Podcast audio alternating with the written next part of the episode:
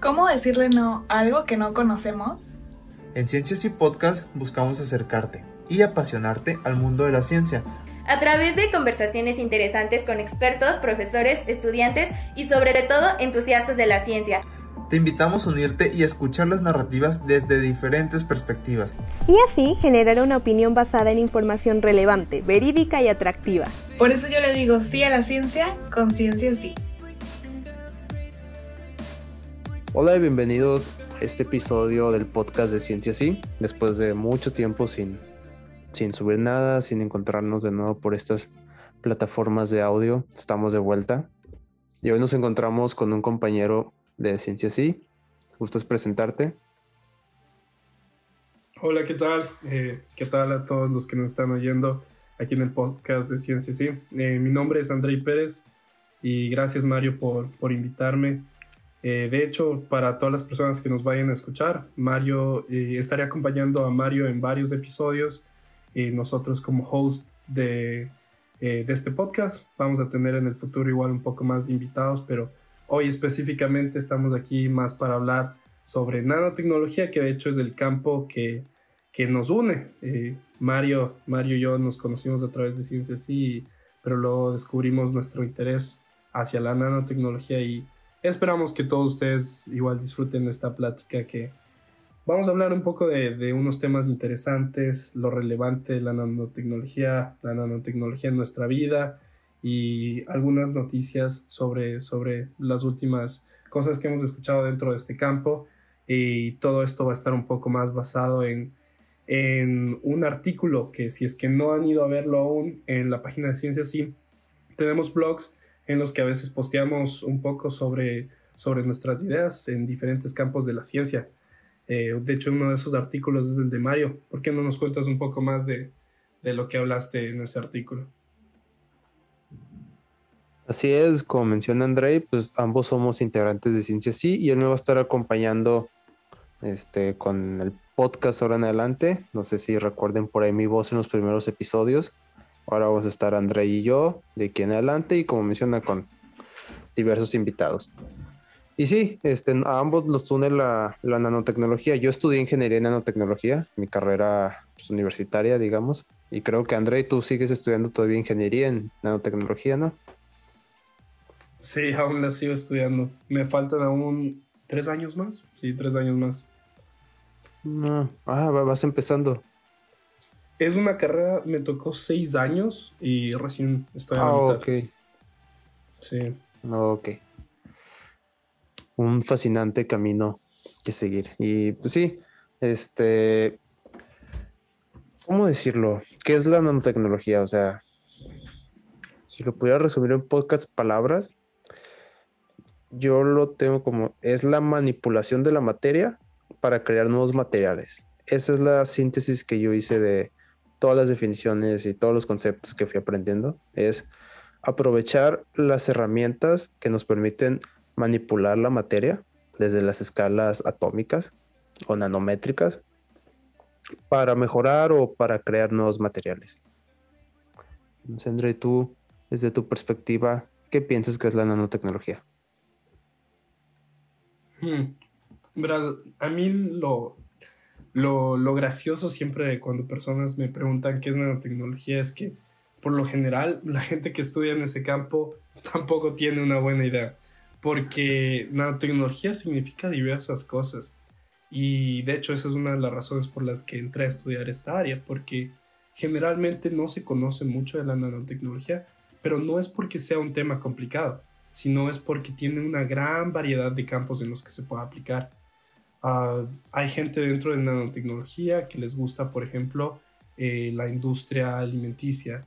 a otras personas les gusta más la industria dentro de, eh, dentro de los cuidados médicos. Y incluso existe la nanotecnología aplicada directamente a, a la electrónica. Entonces, la nanotecnología para mí es más eh, la manera de sintetizar el conocimiento ya existente para hacer herramientas mucho más eficientes eh, a una menor escala y que de igual manera sigan brindando grandes funciones y ventajas para la gente que usa dichas herramientas. Ah, me falta obviamente aún mucho más de conocer sobre la nanotecnología, pero por ahora creo que la podría definir así. Y me parece muy gracioso porque justo cuando leí tu, eh, tu, tu, artículo dentro de Ciencia Sí, tú la clasificaste de una manera que jamás había oído antes, eh, que la nanotecnología es metiche. Y sí, tienes mucha razón en eso que, que vi, porque la nanotecnología está en varias cosas y eso es lo, lo que hace bonito estudiar esta, esta ciencia. Sí, de hecho, no, no recuerdo bien en qué año lo dije, pero se me quedó y lo sigo diciendo. La nanotecnología es bien metiche. Vas a encontrar donde sea. y sí, de, de la definición que me diste, que mencionabas ahorita, una cosa se me hace muy acertada, que es, este, brinda nuevas herramientas a diferencia de las que ya teníamos antes. ¿Pero por qué?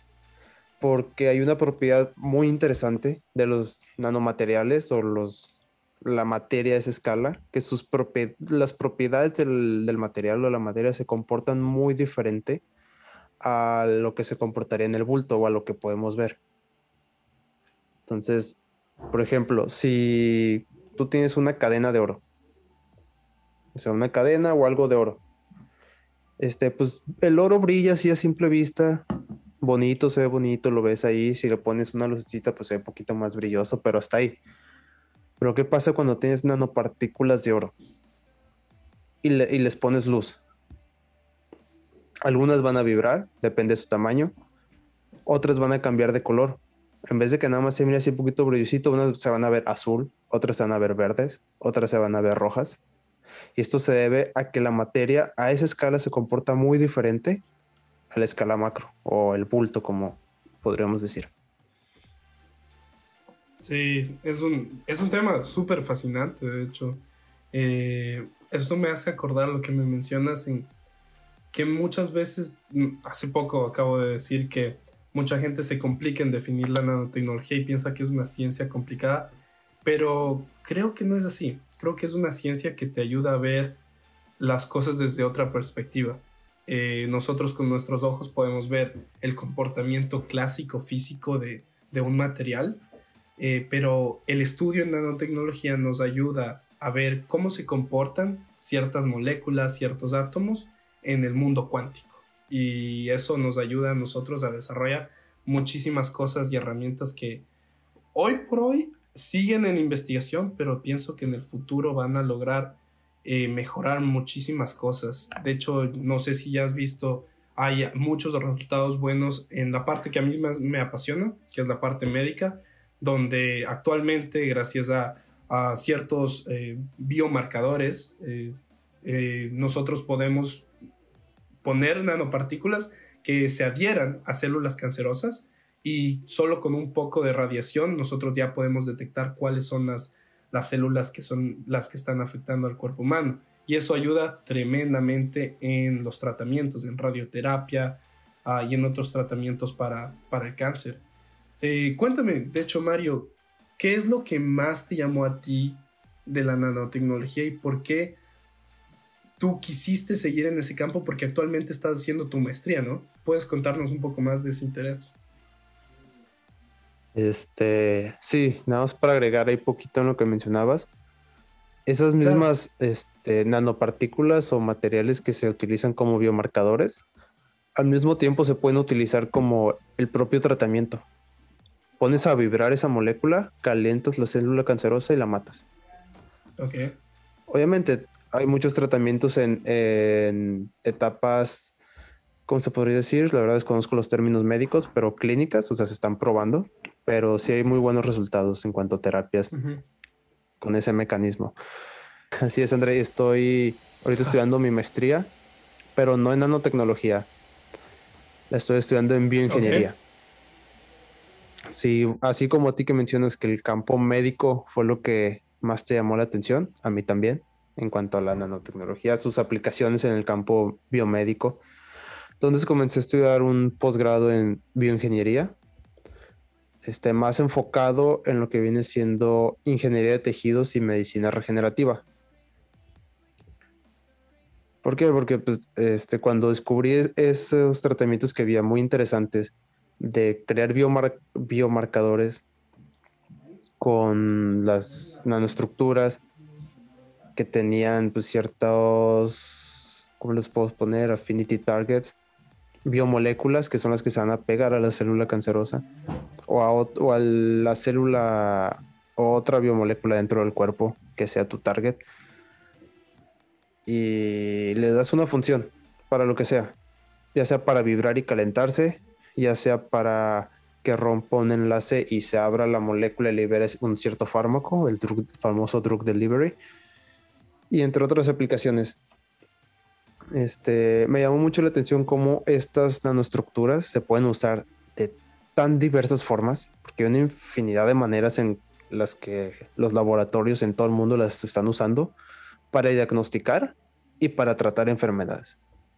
Entonces, ahorita yo no sé muy bien cuál sería así mi proyecto de, doctorado que voy a hacer, pero ahorita me llama mucho la atención eso y también el lado de cómo, aunque no, aunque no sea nanofabricación propia, o sea, que yo no esté haciendo nanofabricación, estoy utilizando estructuras, nanoestructuras naturales para hacer bioprinting. O sea. Ok. Eh, ¿Eso no te ayuda bastante para órganos o qué, qué, qué, aplicaciones estás teniendo con, con, esas nanopartículas? Este, no, no son nanopartículas, son nanofibras. Ok. Unas nanofibras obtenidas de manera natural a partir de unos péptidos para crear este así es tejidos este con poros. O sea, la idea es imprimir órganos o tejidos, pero una característica que tienen que tener estos este, tejidos que se imprimen es que tienen que ser porosos para que pueda haber un, intercambio de nutrientes y de, o sea, de nutrientes hacia las células y de los desperdicios que tiene la célula hacia afuera.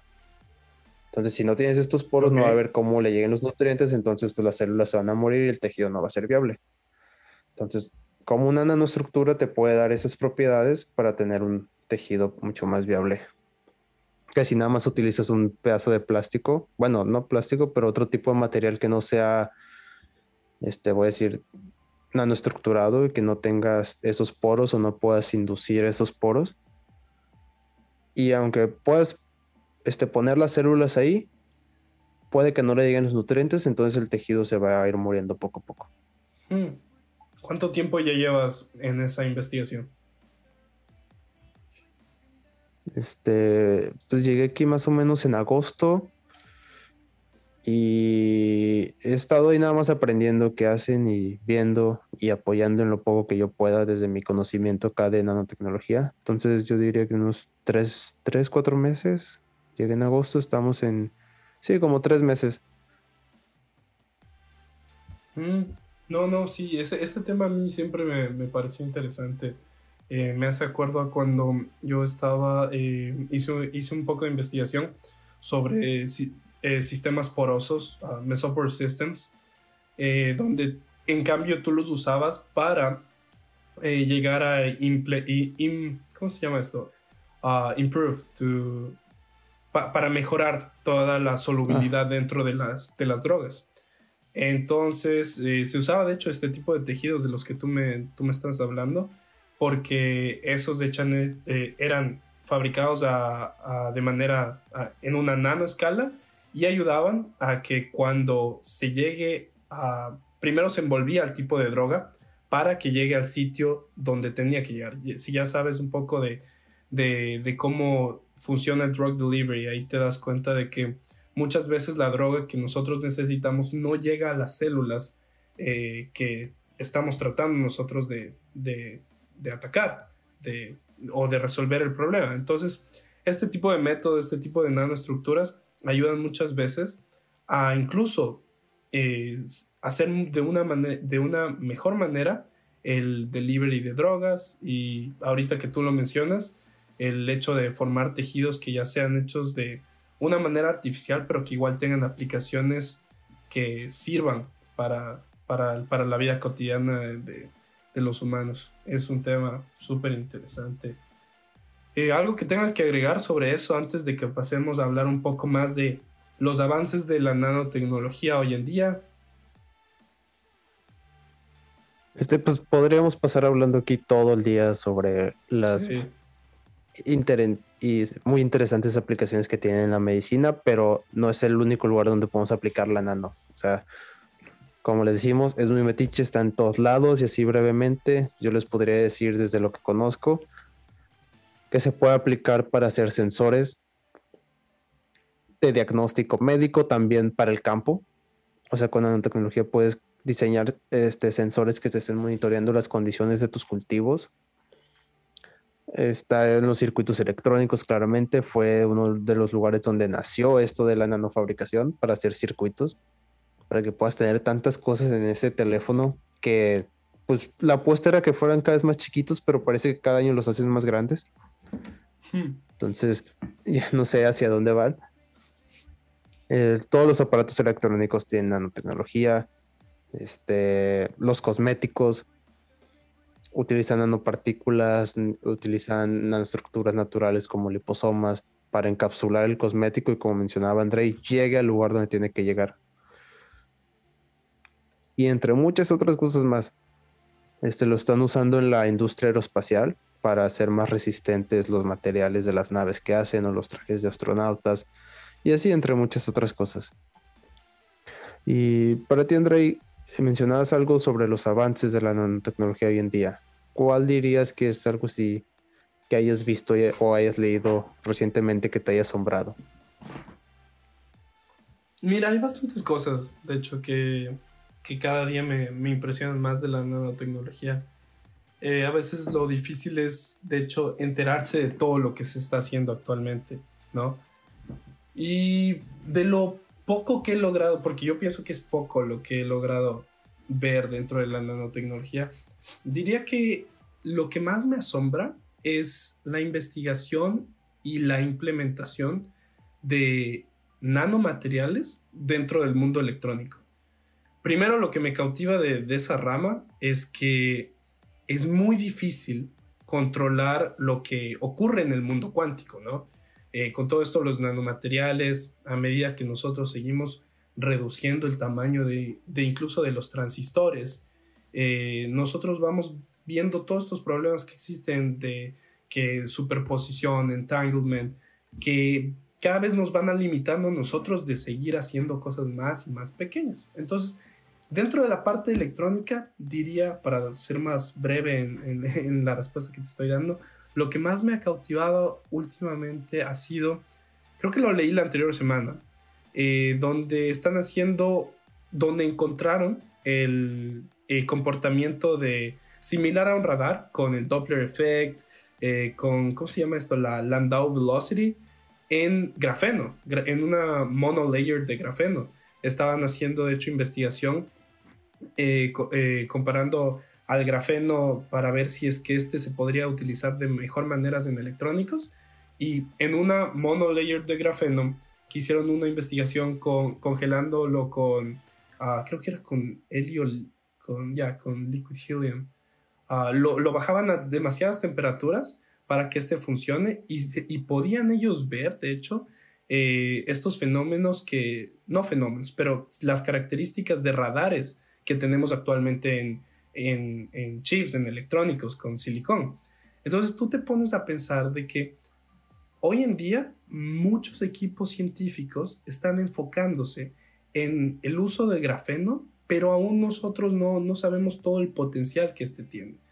Eh, puede que con esta investigación que la leí hace una semana, que te digo, donde encontraron estas características de radar en, en el grafeno, nosotros podamos empezar a ver pequeños circuitos eh, que sean ya validados para el uso de, electrónicos como uh, teléfonos, baterías en el futuro. Por ahora es una investigación inicial, pero siento que el hecho de ya ver eh, comportamiento de radar eh, para interacción y cambio de datos, por ejemplo, con el, efecto Doppler, ayudaría mucho en la fabricación de, uh, transistores hechos a base de grafeno, que siento que es el futuro de los chips y, y, la tecnología. Es un tema, como te digo, un tema largo, interesante.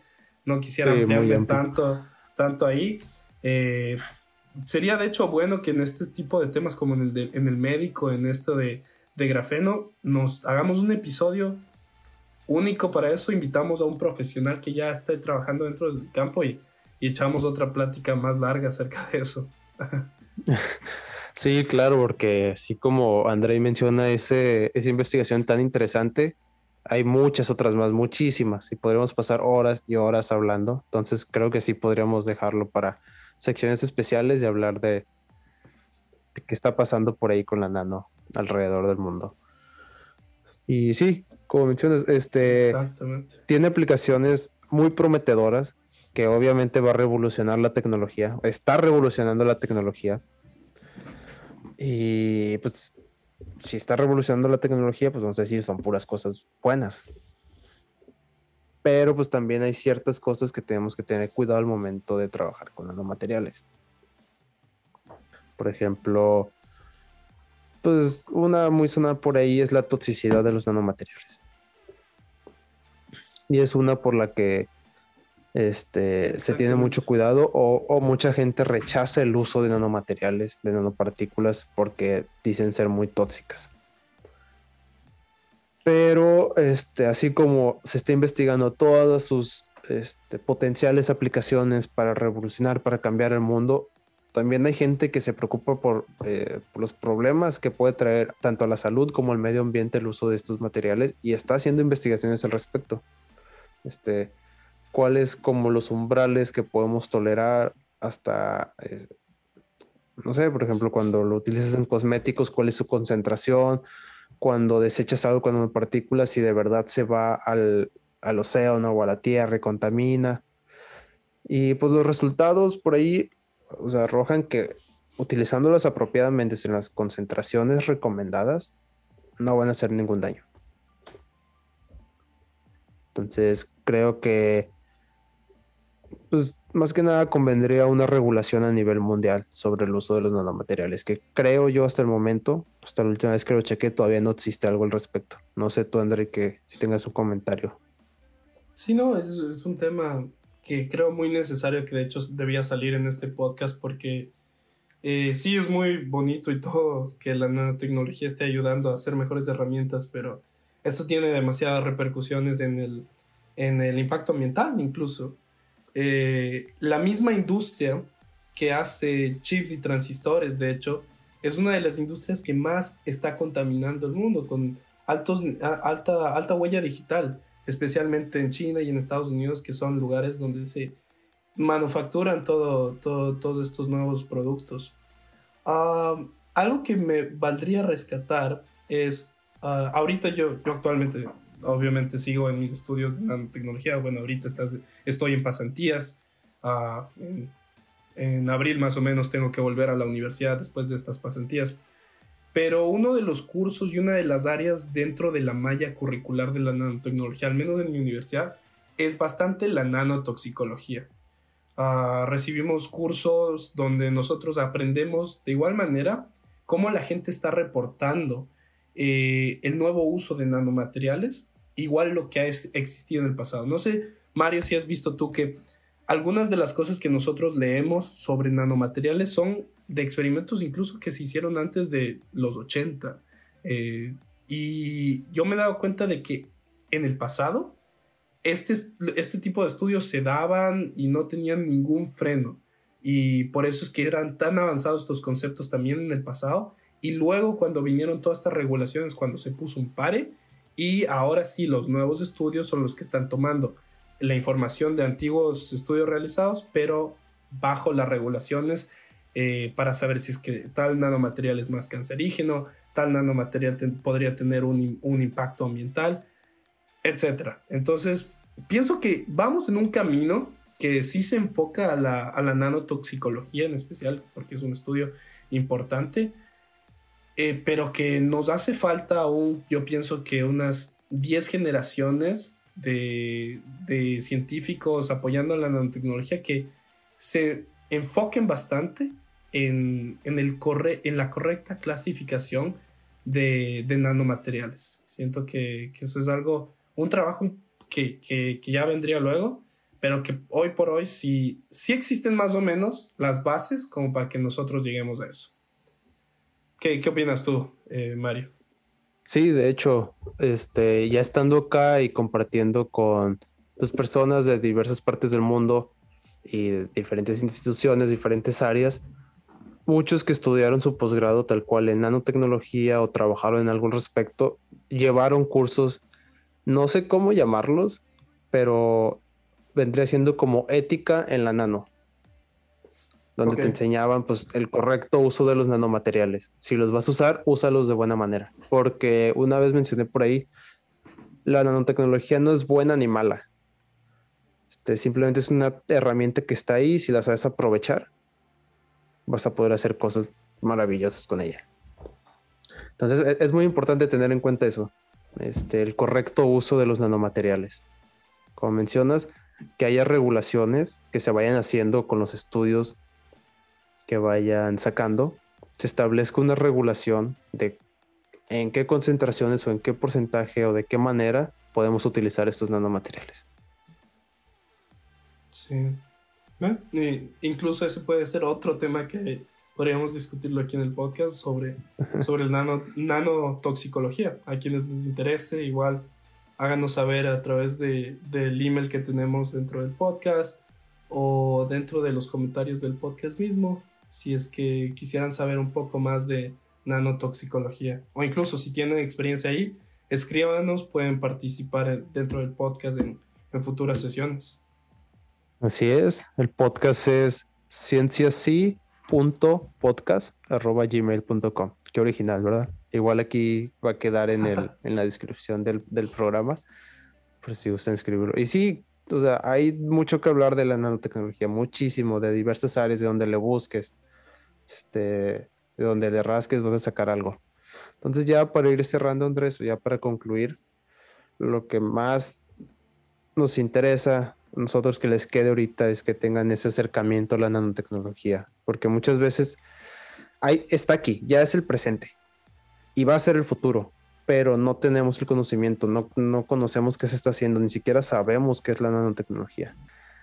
Ya para concluir, ¿cómo definirías así brevemente la nanotecnología y para qué sirve? Ok, creo, creo que ya hemos tratado de cubrir casi todos los aspectos de eso y mejor dar una respuesta corta y súper directa. Eh, la nanotecnología sirve para actualmente brindar mejores herramientas, mejores funciones.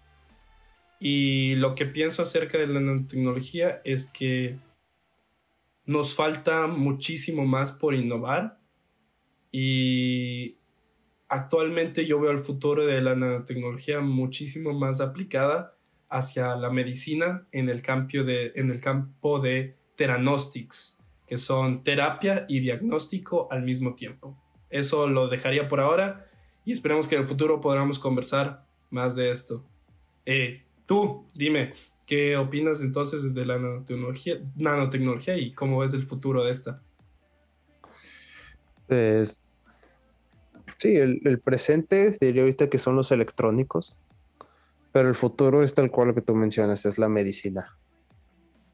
Es cómo podemos aplicar estos nanomateriales, estas herramientas para el diagnóstico y el tratamiento a la vez de algunas enfermedades. Es la apuesta, o sea, que algo te esté monitoreando tus signos vitales o los niveles eh, de alguna enfermedad y cuando detecten algo normal se libere el tratamiento adecuado. No, no, sí, y esperemos que obviamente nosotros estamos, obviamente nosotros estamos un poco ah, más enfocados hacia la medicina y por eso decimos de esto, pero igual otras personas pueden, pueden ver distintas aplicaciones, como dije, en la industria alimenticia hay gente que está innovando bastante en el hecho de imprimir carnes veganas, carnes artificiales, Ah, en electrónicos, en baterías, el campo de innovación que se viene con todo lo de los autos eléctricos es ah, un, tema súper amplio. Pero bueno, tenemos más o menos dos minutos para cerrar este episodio, así que eh, no háganos saber en los comentarios la gente que, pensó más que nada de, de esta plática. Sé que está un poco general, era una manera de nosotros también eh, volver a retomar estos, estos podcasts, hacerles saber de que esto va a ser más, ah, más, ah, van a tener más episodios continuamente porque nos estamos organizando primero para, para la administración del podcast y posteriormente saber qué invitados tendremos, qué otro tipo de temas estaríamos ah, hablando y en especial saber qué, qué les gusta a nuestra audiencia, a cualquier persona que nos esté escuchando. Por favor, siempre traten de compartir esto en otras redes, otras personas interesadas en ciencia, nanotecnología, medicina, solo pásenles el link, estaríamos nosotros aquí para, para ustedes en las siguientes semanas hablando de otros temas importantes sobre ciencia. Así es, Andrei, muchas gracias. Este, como menciona Andrei, eh, estamos tratando de retomar esto cada vez más frecuentes sobre diversos temas, no nada más nanotecnología. Vamos a hablar de muchísimos temas. Igual ahí recuerden ir a visitarnos al blog de Cienciasí, cienciasí.com, las redes sociales. Nos pueden mandar mensaje, con todo gusto respondemos. Y muchas gracias a todos ustedes por escucharnos en este episodio, en esta bonita plática. Muchas gracias, Andrei, por estar aquí y tomar las riendas junto conmigo otra vez de este podcast. Y recuerden a todos decirle sí a la ciencia, con ciencia sí.